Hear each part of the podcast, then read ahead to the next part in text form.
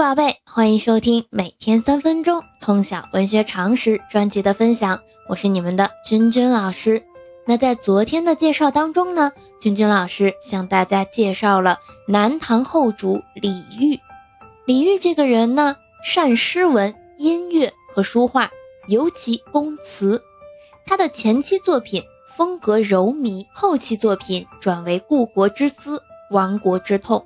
比如代表作《虞美人》《春花秋月何时了》这篇啊，以及呢《浪淘沙》《帘外雨潺潺》这一篇，都是他的名作。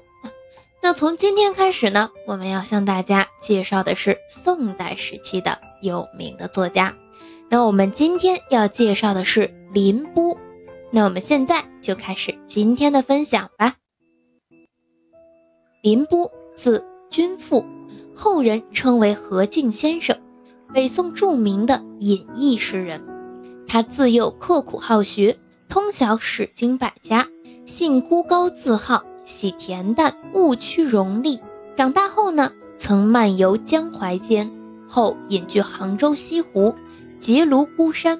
他常驾小舟，遍游西湖诸寺庙，与高僧师友相往还。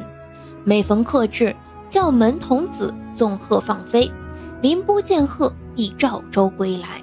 作诗随就随气，从不留存。我们会发现，林波这个人呢，其实是很随性的一个人。他呢，隐居西湖孤山，终生不仕不娶，唯喜植梅养鹤，自谓以梅为妻，以鹤为子，人称梅妻鹤子。这个大家要知道。此外呢，林波善绘事。西画从不传，工行草书法瘦挺进谏，笔意类欧阳修、李建中，而清劲出尤妙。常为诗，其语孤峭佳淡，自写胸臆，多奇句而未尝存稿。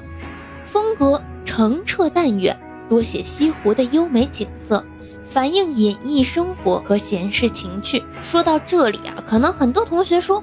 林波这个人究竟是谁呀？我好像从来没有听过。但是呢，你一定听过他的诗文，比如说他的代表作品《山园小梅》，诗中呢有这样两句话：“疏影横斜水清浅，暗香浮动月黄昏。”那我们默写诗句的时候啊，经常会遇到这两句话。这两句呢，成功的描绘出梅花清幽相异的风姿。被誉为千古咏梅绝唱啊，这也是我们介绍林波的原因。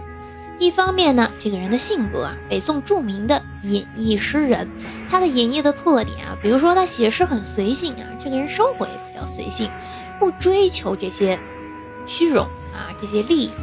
那同时呢，他这个人以梅为妻，以鹤为子啊，人称梅妻鹤子，以及呢，他又很善绘画，书法也很厉害啊。同时呢，他的诗文呢也有流传千古的名句。那这句话是什么？大家要知道，“疏影横斜水清浅，暗香浮动月黄昏”是千古咏梅绝唱，就 OK 了。那我们今天的介绍就到这里。喜欢咱们节目的，长期关注老师的喜马拉雅号。我们明天见。